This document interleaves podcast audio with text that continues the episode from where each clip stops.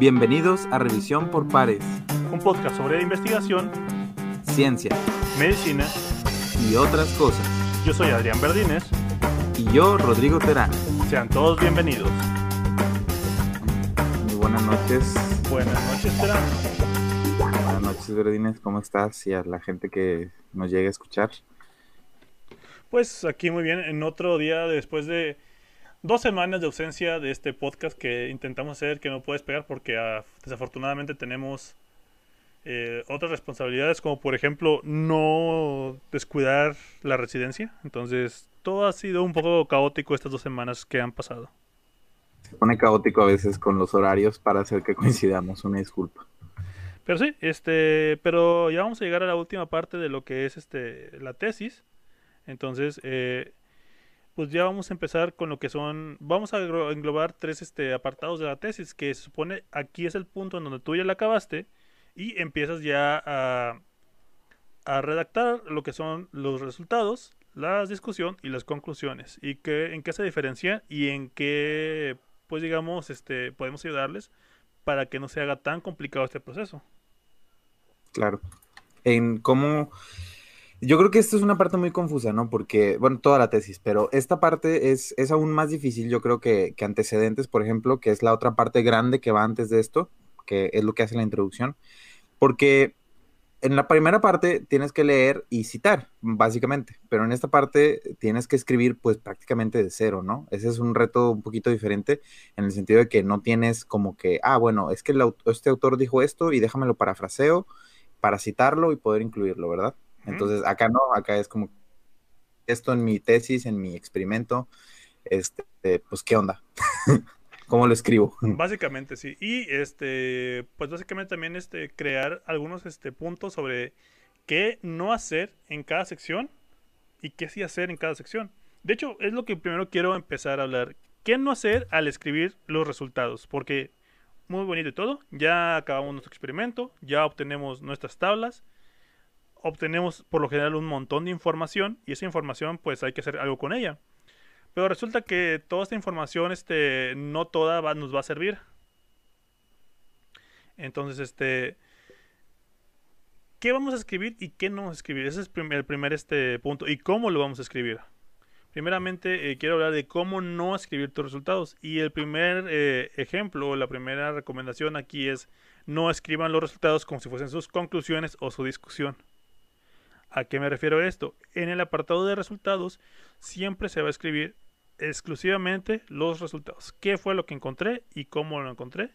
Y los valores que encontré con las correlaciones que hice para los análisis estadísticos y ya, aquí no vamos a hacer asunciones, uh, no vamos a subir nada, perdón, no vamos a decir esto es esto debido a esto, aquí solamente es pura y llanamente qué fue lo que encontré en mis resultados. Sí, así es, o sea, básicamente vas a, no debes más bien de, nunca hacer ninguna, ninguna sugerencia, ni, asumir nada, ni explicar nada, o sea, solamente tienes que, de hecho, resultados no es una parte tan larga, si tú te pones a leer, por ejemplo, un artículo, este, no es una parte tan larga del, del generalmente, digo, hay sus excepciones, pero generalmente no es una parte tan larga del, del artículo muchas veces la, parte más larga es discusión, ¿verdad? Que es donde se debe hacer todo lo que te dan ganas de hacer cuando estás escribiendo los resultados, porque estás escribiendo y ya quieres empezar a decir esto pasa por esto, seguramente, o yo me acuerdo que tal autor dijo esto, entonces déjame, y no, eso no va ahí, ¿verdad? Bueno, de hecho, eh, este, y también... Ah, bueno, de hecho aquí el resultado es una parte muy, muy tediosa de escribir, porque por lo general es, es, repetir mucha información, o sea, no la información, pero sí mucho el, el eh, la estructura de cómo lo estás escribiendo. Entonces es muy tedioso de escribir y tienes que ser muy cuidadoso en no poner este resultados erróneos o poner transcribirlos de manera errónea. Claro, porque si, no escribes bien tus resultados, entonces no vas a poder hacer una buena discusión. Los resultados deben de ser eh, claros para que quien sea que te esté leyendo este, puedas seguirte el hilo, ¿verdad? Y, también deben de guardar un orden, o sea, no vas a empezar a hablar, por ejemplo, del resultado más importante. Empiezas a hablar generalmente, por ejemplo, de características demográficas, es muy común que eso sea lo primero que se hable, ¿no? Este, cuántos pacientes, eh, bueno, el total de pacientes, características demográficas, datos generales de tu población, ¿verdad? De, hecho, aquí podemos este, este, hablar de cómo se, cómo se estructuran los resultados. Eh, por lo general, eh, los resultados siempre van acompañados no solamente del texto, sino también de tablas y gráficas. Eh, por lo general se, se, determina, bueno, no se determina, pero se espera que una, un buen estudio tenga alrededor de 3 a 4 gráficas, este, tablas, perdón, y una que dos gráficas. Ya depende también de cada revista qué es lo, el máximo y el mínimo que te pide. Pero por lo general, la primera tabla con la que abres es con los datos demográficos. ¿Cómo son las ¿Cuáles son las características de tu población que encontraste? Exactamente. Y, ahorita que comentas esto de, que hay, cada revista tiene sus indicaciones, algo que yo creo que es un buen consejo para cualquier persona que esté haciendo tablas es que a, mí me gusta hacerlas en Word primero, porque este, este hecho de que a veces las, tablas, digo, cada revista tiene su manera de anotar las tablas o de, ponerlas, hace que si te rechazaron de una revista, por ejemplo, y quieres y vas a mandar tu manuscrito a otra revista, este, eh, sean fáciles de editar. ¿Verdad? O sea, que no batalles. Este, mucha gente, por ejemplo, le, dan las ganas de hacer eh, tablas en Excel. A mí no me gusta, la verdad, o sea, no sé por qué, pero no me gusta, pero ya cuando es la tabla final, este, no es la base de datos, obviamente, eso sí, sí tiene que ser en Excel, por ejemplo, pero ya la tabla final de resultados, yo prefiero hacerlas en Word para, para que sean más fáciles de editar, ¿verdad? Bueno, yo también, de hecho, o sea, lo que hago primero es este hacerla primeramente en en, eh, primero lo tengo, yo los, los resultados los hago por lo general en el SPSS. Una vez que los extraigo de ahí, los paso a Excel. En Excel es donde saco la mayoría de las gráficas porque por algún motivo me gusta mucho cómo está la interfaz de Excel para hacer gráficas. Entonces, de ahí es donde las... y tablas también. Entonces, de ahí las saco. O sea, pero... O sea, no es como que el, el final... Es como para tener más facilidad de acomodarlos. Porque Excel pues tiene, tiene sus sus celdas muy bien definidas, entonces como que si quiero mover algo lo puedo mover para acá y entonces me doy una mejor idea de qué, qué es lo que quiero hacer. Y luego ya les paso a Word, donde es como que la tabla, por así decirlo, la que se va a quedar en el, en el manuscrito, que se puede editar. Sí, claro, al final del día vas procesándolo. Y ahorita que dices eso, Excel es una muy buena herramienta, la verdad es que tiene muy buenas funciones que muchas veces realmente no sabemos, yo no sabía que tenía tantas funciones para hacer tablas y gráficas. De hecho, sí, o sea, puedes sacar hasta... análisis estadísticos básicos, o sea, fácilmente los puedes hacer en Excel. De hecho, o sea, tú puedes hacer todo lo que puedes hacer en SPSS, lo puedes hacer en Excel, solamente que tienes que saber todos los comandos. Bueno, la yo no sé hacerlo, pero... La, mayoría de las cosas se pueden hacer, se puede sacar este test de estudio y todo, pero necesitas saberte qué, cómo, cuáles son los comandos correctos y cómo meter las, los datos en la tabla. Que pues en SPSS es un poco más sencillo. Sí, es, mucho más sencillo. Yo la verdad sé usar SPSS. Sé que Excel se puede hacer, pero la verdad no. Yo no sé cómo se haga. Pero es, es bueno este, saber, ¿verdad? Por si acaso no tienes los recursos en tu institución o, este, o la facilidad para conseguir SPSS o otros programas, puedes buscar tutoriales en YouTube. Este, o si puedes pagarte un curso de Excel avanzado, este, qué mejor, ¿verdad? Pues sí, y bueno, de ahí nos brincamos, bueno, de, perdón, nos brincamos, de ahí vamos a ver que eh, vamos a ir este, desglobando este, los resultados conforme a nuestros este, objetivos secundarios. El primero, el segundo, el tercero, así como los tenemos, y vamos a ir eh, dando la información con respecto a esto, cómo fue que le fuimos obteniendo. Y este. Y pues también, si en caso de que a veces hay información que se ve mejor en, tablas, hay información que se ve mejor en gráficas. Entonces ya, depende de cómo la quieres este, mostrar, es cómo se la va, cómo la vas a poner en tu, en tu, en tu texto. Lo que hace es que tienes que escribir todo de que se encontró, que existe una, bla, bla, bla una pez, bla, bla, eh, y tienes que escribirlo todo. Y al final, pues tienes que sintetizar esa información porque tampoco puedes poner este, digamos que de tu, de tu base de datos original, donde tienes 90 variables, no vas a meter esas 90 variables en, en, tus tablas porque te van a quedar todas las enormes. Tienes que saber también sintetizar cuáles son la, cuál es la información que sí vas a meter, cuál es la información que vas a excluir y cuál es la que te va a cumplir tus objetivos secundarios y primarios. Claro, o sea, al final del día tienes que, tienes que saber, eh, es lo que decíamos, ¿no? Yo creo que haces un, haces un estudio y de repente ya quieres sacar como que 2000 pruebas y, y 2000 variables, este, y no es el objetivo original. Eh, lo que mencionaste en, un episodio anterior de que siempre tengas tus objetivos en mente, eh, yo creo que aplica mucho ahorita con los resultados porque recordar eso, o sea, recordar qué objetivos eran los originales y, tenerlos a la mano, o sea, volverlos a leer mientras vas a escribir tus resultados, es una manera ordenada de escribir las cosas, ¿no? este, y de sintetizar lo que encontraste, porque si no, luego te, te, metes en camisa de once varas, como decimos aquí en México, este, y te haces un, un Frankenstein de tabla ahí toda larga, así, ¿no? Son dos páginas de tabla, ¿no? Casi creo. que no sabes dónde meterla. Que bueno, que una en una tesis va, te lo valgo, la puedes meter. Pero en una publicación que va por una revista, eso es algo que no lo puedes hacer así. O sea, ninguna revista te lo va a querer aceptar así. No, definitivamente no. Y, la verdad es que aunque lo puedes hacer en una tesis, y yo, y, como dices tú, se puede, también digo, las tesis, este, a, a, lo mejor ya no es tan común, pero antes era muy común que las facultades y las universidades tuvieran áreas donde la gente iba a buscar las tesis de otras personas para también utilizarlas, ¿no? este, pues también piensen que tu tesis a lo mejor la va a leer alguien, ¿no? O sea, a lo mejor te perdió tus amigos cercanos, espero que la este, al menos los agradecimientos. No seas tan gacho, ¿no? Este, sí, al menos la, gente de agradecimientos. Y fíjate que ahorita que, mencionamos esto de las tablas, me viene un, buen consejo, ¿no? Que más bien no un consejo, es una manera de hacer las cosas, pero que yo la verdad los primeros años que, intenté, bueno, que, que, estábamos en investigación no sabía, pero después lo aprendí gracias a un compañero es que las tablas y las gráficas deben de tener eh, coherencia por sí solas. O sea, yo debo de ser capaz de leer una tabla de arriba a abajo y entender 100% lo que me está diciendo sin necesidad de referirme al texto. Eso es algo bien importante. La tabla y la gráfica no importa que sea. Si alguien, tú serás a alguien y le dices, ¿entiendes esta tabla? Te la debe entender sin leerte el resto del manuscrito.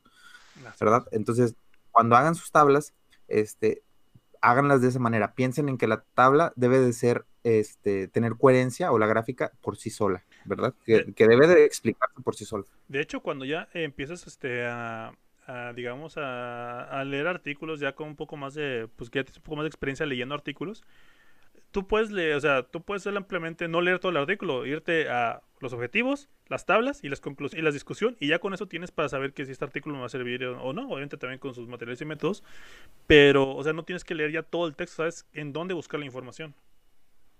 Y un buen y un buen artículo y una buena este una buena pues, un protocolo de investigación te tiene que dar esa información de manera este muy muy concreta. Claro, debe de, ser, de, estar todo sintetizado. Entre más sintetizado y breve esté, pues mejor, mejor es, la verdad. Sobre todo en este mundo donde la gente no tiene el tiempo para leer los miles de artículos que se publican diario, ¿verdad? Así es. Y bueno, este, una vez esté concluido de la redacción de tus resultados, lo que sigue es eh, escribir la discusión, que la discusión es una parte bastante interesante del artículo. Básicamente aquí es junto con el, el marco teórico, los antecedentes, una de las partes que más abarca, en eh, digamos, eh, cuerpo de tu, tesis. Perdón. Este, este, esta parte, eh, digamos aquí es donde tú contrastas la información que obtuviste, tus resultados, con la información existente hasta el momento. Obviamente no te vas a ir este, contrastando cada punto que encontraste, tienes que ser muy concreto en cuanto a qué vas a contrastar. para esto tienes que usar los objetivos, el objetivo primario y los objetivos de secundarios para ir este, desglosando cómo voy a cómo voy a, a, ir hablando de mi tesis. Y por lo general se va primeramente por el hallazgo más importante, o sea, el objetivo primario de tu estudio. Si se respondió o no. Y ahí es donde empiezas a contestar tú la información, que es básicamente el primer párrafo de, la discusión. Es, es eh, la discusión, este, bueno, guarda este orden, como dices, ¿no? De que, de los objetivos también. Y, básicamente es, esta sección donde hablamos lo que sea que querramos hablar, ¿no? Aquí ya es como la tribuna libre, por así decirlo, entre comillas, porque debe guardar un orden y debe de tener una secuencia lógica. Sin embargo, aquí es donde sí puedes empezar a hacer todas las, eh, presunciones y, y, que quieras, en base, claro, a los antecedentes y los resultados, ¿verdad? Tampoco se vale sacarse cosas de la manga.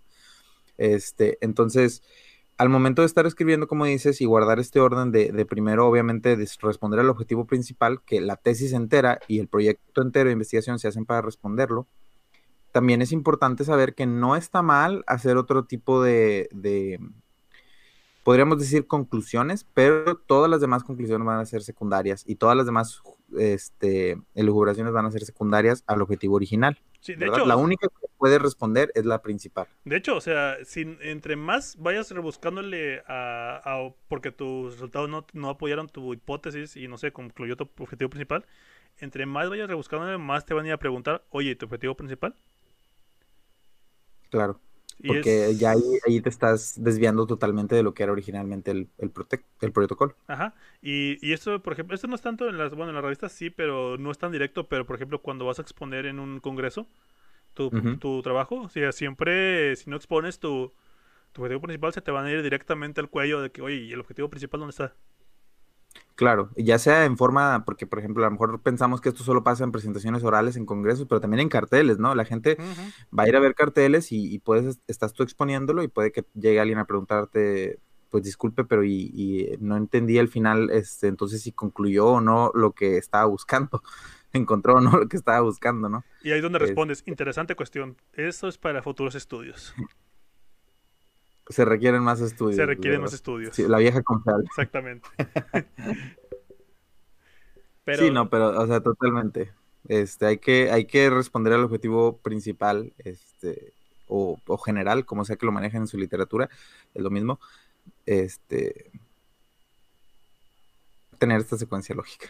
Sí, y bueno, eh, también aquí en esta parte, digamos, eh, ya es como dijo Terán en la tribuna libre, pero pues también este hay que hay que ir este, desglosando todo lo que encontramos. Si encontramos algún resultado relevante o algo que nosotros consideremos que, que es de importancia mencionar, esta es, el, esta es la sección donde podemos mencionarlo. En resultados no.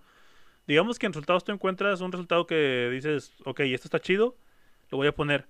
Pero aquí en, ese, en esa sección no lo vas a explayar, lo explayas hasta la discusión en la discusión es donde ya empezamos a hablar de que, oye, también encontramos que muchos de estos pacientes que, o sea, no eran resultado esperado, pero se observó que eh, muchos pacientes que tenían, que comían dos paletas de hielo al día, les dábamos diabetes. Es, un ejemplo. Este, y es como que, y ahí es como que eso te puede abrir pauta a nuevos estudios, que no solamente eso, también te permite de que estás generando conocimiento, que ese conocimiento va a generar nuevos proyectos y te van a citar en algún punto, que también es eso es importante también al momento tú quieras aplicar a, digamos, este, a servicios que esperemos que todavía haya, como lo es el Sistema Nacional de, Investigadores, este, te cuentan, por ejemplo, las citas o, por ejemplo, a diversas asociaciones también son ahí, las citas son requisito para algunas asociaciones en las que quieras entrar. Claro, o en otros países, por ejemplo, este, para otorgarte las becas o los grants, este, también cuenta para eso, ¿verdad? Este, no solo en México, eh, el, que tú hayas dicho, ¿no? Por primera vez o que hayas sugerido una hipótesis, este, como resultado, por así decirlo, no como resultado, pero en tu discusión, que lo hayas mencionado como una posibilidad o que lo hayas sugerido, tiene su mérito, ¿no? Y se debe de otorgar ese mérito, ¿no? Y cuando alguien esté buscando acerca del tema y se topen con tu artículo, te van a tener que dar el crédito correspondiente, ¿verdad? Si no es... Eh. ah, sí, exactamente. Y pues si alguien te agarra tu artículo y no te cita, pues lo puedes ir a pelear. Y puedes ir con todos los documentos que, oye, yo lo encontré primero en, este, en ese artículo que se publicó en tal año.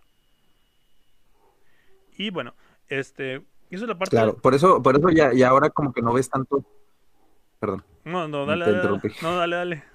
Pero ahora como que ya no es tanto, ¿no? O sea, a, veces cuando lees cosas del pasado, vaya, de los descubrimientos clásicos de, no sé, siglo XIX, por ejemplo, siempre hay este problemas, ¿no? Con quién fue el primero, ¿no? El que, el primero que habló de esto, quién descubrió esto, este, etcétera. Lo encuentras porque como que en ese entonces no había este, esta, ¿no? Como ahora existen los bases de datos, como ahora existe la, la, las revistas, etcétera ya se queda grabado.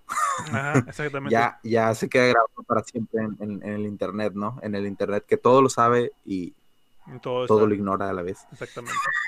no, y este, y es este muy importante porque al fin y al cabo, pues también eso va para de hecho, esto es algo que, es muy, que me, que me, gusta mucho pensar, porque, y pensando en los, ahora con los premios Nobel, muchos de los, este, eh, de los que, los que ganan el, el premio Nobel no son por estudios que hayan sacado el año que se le da el premio Nobel. Son trabajos que tienen años de haberse publicado y que pues obviamente pues tienen que y luego cuando se revisan es como que ok este trabajo ha dado mucho y entonces vamos a darle otorgarle el premio Nobel a este a este doctor o este lo que sea por el trabajo entonces por ejemplo en ese aspecto este el, dejar la información que encontraste el dejarla bien escrita y bien sustentada es algo bastante importante porque quién sabe en algún futuro qué tan relevante vaya a ser esto Sí, exactamente. Nunca sabes cuándo puede ser el parteaguas de algo que, que eh, encienda la llama de una teoría y que de ahí este, se derive. Digo, eh, obviamente, como dijimos en, el pasado, hacer investigación no se trata de encontrar el hilo negro, como dicen. Este, y, como dices, todas estas personas que han recibido Nobel recientemente, eh, en estas décadas, pues son proyectos que, tienen mérito porque desencadenaron un proceso este, de investigación que miles de científicos en todo el mundo siguieron. O sea, este, yo recuerdo que, tuve la oportunidad de escuchar este, a, este doctor que, se le dio el premio Nobel por, lo, por eh, el descubrimiento del Helicobacter pylori, ¿no? Este, vaya, relacionado al cáncer gástrico, todo esto. El aguirre pequeño de nuestros, de nuestros tiempos. el aguirre pequeño de nuestros tiempos.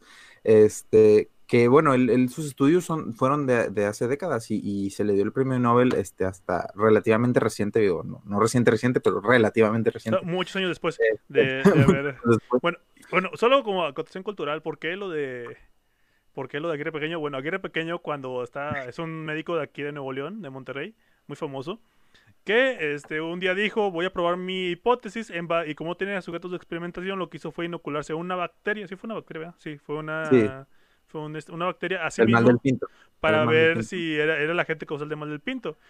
En este caso, aquí nuestro, el doctor que descubrió el Helicobacter pylori también tuvo la hipótesis de decir, ok, voy a tomar esto con el Helicobacter pylori para poder este, comprobar que son las causantes de las úlceras gástricas. Exactamente. Y ahora, o sea, el Helicobacter pylori es todo un tema, ¿no? Y, y es un tema que ha dado, o sea, para los gastros yo creo que fue en su momento y lo sigue siendo un tema muy importante, ¿no? De hecho, cuando se publicó ese artículo fue controversial, o sea, hubo quien estuvo en contra de esa información. Tuvo mucho, como le dicen en inglés, backlash, o sea, mucha gente que no lo refutó. Este, pero bueno, ahora sabemos con el paso del tiempo que tenía toda la razón. Así es. Sí, y eso también, este, eso es para que en el momento, por, no se le dio en el momento, porque es como que, ok, eh, tiene mucho backlash de información, pero ya conforme sale nueva información lo iba y lo va este reforzando esta hipótesis, pues termina siendo que es este que fue el, origen de todo esto. Y pues este y esto bueno, y esto también nos lleva a algo que es el punto, que son una vez que acabas tu discusión, hay que hacer las conclusiones y las conclusiones son la parte de decir con toda la información que tienes a la mano, este, qué fue lo que encontré, qué fue la conclusión a la que llegó se, se, se, comprobó mi hipótesis, no se comprobó mi hipótesis, se necesitan más estudios, este, esto da pauta a nuevas, a nuevas investigaciones, así. Sí, así es, o sea, eh, volvemos a lo mismo del orden, o sea, la conclusión debe de, concluir resultados que se relacionen con tus objetivos, ¿verdad? Este, entonces, lo más importante de tus conclusiones, por amor de Dios, nunca hagan una conclusión sin responder su objetivo principal. o sea, tiene que estar relacionado al objetivo principal. He visto muchas conclusiones que se vuelven, o sea, he visto hasta conclusiones este, que quieren hacer como dos o tres párrafos de conclusiones y es como que, espérate, no, o sea, esto no es la discusión, esto es nada más un párrafo así, en breve, ¿no? Casi creo, o sea, bueno, no un párrafo, pero se tiene que ser breve, ¿no? O sea, no debes de empezar ahí a lujubrar porque para eso es discusión, no en conclusión. O sea, ya todo lo que debieses haber discutido, ya lo discutiste. Aquí vas a decir, ok, no se comprueba mi hipótesis, se comprueba mi hipótesis.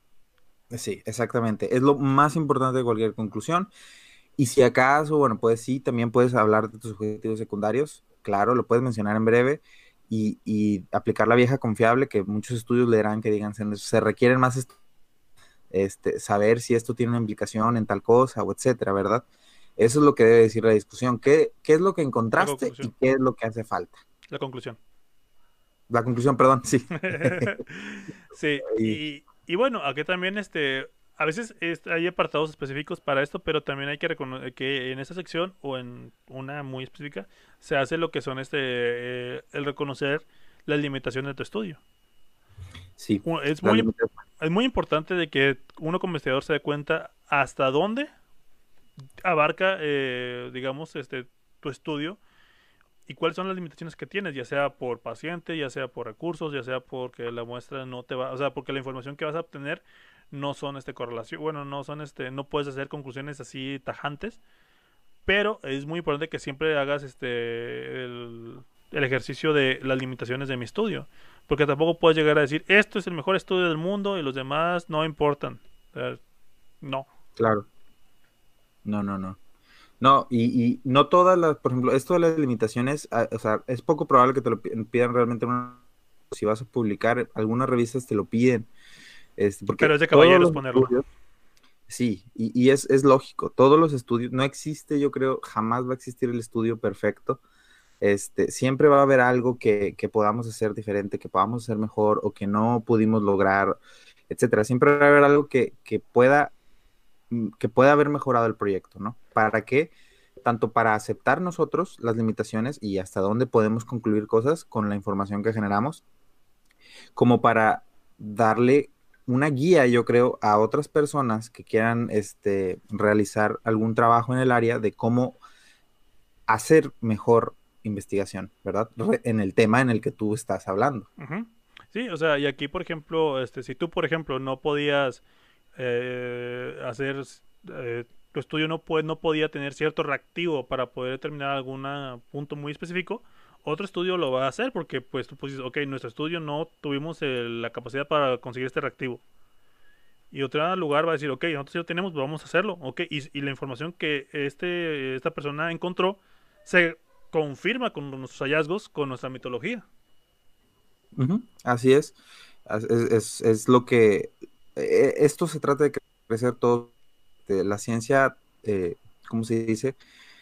Se me fue la palabra, eh, traspasa naciones, o sea, traspasa fronteras, ¿no? A menos que sea este, Y bueno, no, no, no, no, no, hay que meterse en camisas este, sí, este, yo, yo, nada más quería hacer un comentario ahorita antes de terminar de hablar de, esto, que hay un, hay un comité, una asociación, bueno, no es un comité, este que se llama el, ICMJE, que es el International Committee of Medical Journal Editors, que ellos tienen una guía, ¿no? Este, de cómo, pues sí, son varias revistas que se juntan los editores de varias revistas y dicen, bueno, si es como más o menos se debe de exponer la información científica, médica en específico. Esto es un área de medicina, ¿verdad? Obviamente, si, si, si alguien que sea de otra rama nos escucha, bueno, probablemente a lo mejor la información de ellos no les sirva del todo, pero les dice cómo hacer tablas, gráficas, eh, guías. Es, una buena guía, ¿no? De cómo ya si voy a redactar un artículo, ¿verdad? Es una buena guía, pero recuerden siempre basarse en lo que les dicen las revistas. Así es. Y bueno, aquí este también ya a partir de este punto ya es un digamos el, la espera de que tu trabajo sea, sea aceptado y publicado. Este realmente es muy bonito ver cómo todo tu trabajo se ve se ve este había un, doctor de ahí en la carrera que nos decía que una tabla no, no, le, no justicia a todo el trabajo que va atrás de, de esa tabla o sea no, no le hace justicia porque es el conocer tanta información en una en un cuadro que alguien te, que pueden tener a la primera, no le hace justicia. Pero es muy bonito eh, tener toda esa información ya condensada y exponerla decir, ok, esto fue lo que encontré y estos son los fundamentos de lo que, de lo que encontré. Este, y realmente es bastante gratificante ya cuando tienes todo porque realmente es un proceso largo. O sea, para este punto ya te habéis aventado mínimo un... Desde que empecé la tesis hasta que ya la vas a acabar, un alrededor de, si de bien te va, un año un año y medio. Entonces, Sí, claro, a veces hasta más. A veces hasta más. Y llegar al punto de decir, ok, ya está bien, vamos a imprimirla ya para, para, para tenerla lista, para poderla, digamos, ya completar este, este check y luego mandarla a publicar, es todavía más este gratificante. Y bueno, o sea, realmente hasta este punto es, digamos, todo lo que vamos a hablar de tesis. Ya después vamos a enfocarnos en unos puntos más específicos, como son la parte de estadística, que hacer estadística para dummies, porque tampoco sabemos tanto de estadística, pero hay medios... No, somos... Este, no somos estadistas. Estadísticos. Estadistas. Estadistas, perdón. Sí, sí, estadistas, ¿no? ¿sí? No. Estadístico, no. estadístico, sí, cierto, estadísticos son del Estado. Estadístico, sí, me confundiste. En el episodio nos equivocamos al revés. Yo lo digo al mal y tú lo dices bien y ahora al revés. No, sí. este, hablé un poco de, estadística. Eh, porque sí, eso es una parte, tampoco somos los expertos en estadística, pero sí nos, nos defendemos. Este, y también para dar una pequeña introducción, porque los videos que están en YouTube de estadística están bien aburridos. no, lo, digo yo, que los que estoy viéndolo y los entiendo, lo que estoy, entendiendo, estoy entendiendo de qué hablan, pero sí están bien aburridos de ver. Yo creo que es como todo, ¿no? Hay que tener gracia para explicar. Este. Pues sí, no sé cómo decirlo. y eso intentamos nosotros. También díganos si lo estamos haciendo bien. Y bueno, también. Y si lo estamos haciendo mal. Ahí lo estamos haciendo mal. Este, y también después, este, ya hablar un poco de el proceso de cómo mandar a, a una revista, que es también otro, tema aparte. Y yo creo que también, no sé, a mí me gustaría hablar también de cómo iniciar con esto de investigación a los que si son hay gente de medicina, si algún día nos llega a ver alguien de medicina que está apenas empezando, me gustaría también hablar de ese tema, de cómo empezar a hacer investigación en, en la carrera. Claro. Sí, no, es sumamente importante. Es algo que cada vez, cada vez yo creo que tiene más peso en los currículums eh, médicos cuando aplicas a hospitales, este, programas de residencia, etcétera. Es el futuro. ¿Qué está ahora? sí. Y, y, recuerda, y yo, yo creo que lo importante también de si, alguien este, se interesa por hacer esto es, yo vi un tweet de un, de un conocido, ¿no? Que decía que, básicamente decía que cualquiera probablemente cualquiera puede empezar a hacer cosas de investigación, pero no es lo mismo realmente entender y saberle a esto que nada más estar haciéndolo por una única ocasión porque quieres hacer tu tesis, ¿verdad? El que sabe, sabe y se nota, decía este, este, conocido, ¿no? Y, y yo creo que todos queremos que cualquier persona que lea un producto, que nosotros hagamos un escrito, pues se sienta eh, orgulloso de, la calidad que, decir, oye, mira, es, esta persona sí le sabe. O sea, yo creo que cualquiera de nosotros nos sentiríamos orgullosos de eso. Porque como, dice, como dices, o sea, esto es muy gratificante y ya ver tu trabajo plasmado, se vuelven como hijos, ¿no? También este, había, un profesor que nos decía esto, ¿no? Tus trabajos de alguna manera se vuelven como hijos, sobre todo porque la gente que se dedica mucho a esto empieza a agarrar líneas de investigación, que es otro tema completo, ¿no? Que la línea de investigación no es lo mismo que un protocolo o un proyecto, y te vuelves como una, puedes volverte una, una, referencia en el tema, o sea, en una línea de investigación incluso. Sí, de hecho hemos visto muchos casos acerca de, bueno, no, este, buenos y casos de profesores que tuvimos en la carrera que eran referentes en sus, en el tema en el que estaban, este, eh, pues en sus líneas de investigación y básicamente de, ellos salía información nueva eh, a México y a veces a nivel mundial. Sí, que impactaba en todo el mundo. Hasta la fecha. Hasta la fecha. Y bueno, y, todo empieza este, interesándose en hacer investigación. Por eso también es algo que me interesaría ver, este, el cómo empezar a hacer investigación, porque ya cuando lo ves de lejos, te dices, eso está muy complicado, o no te animas, o X cosa. Pero realmente es un proceso que lleva sus pasos como la carrera de medicina. O sea, no vas a ver todo al principio, vas a ir aprendiendo, a veces a fregados, a veces a leyendo.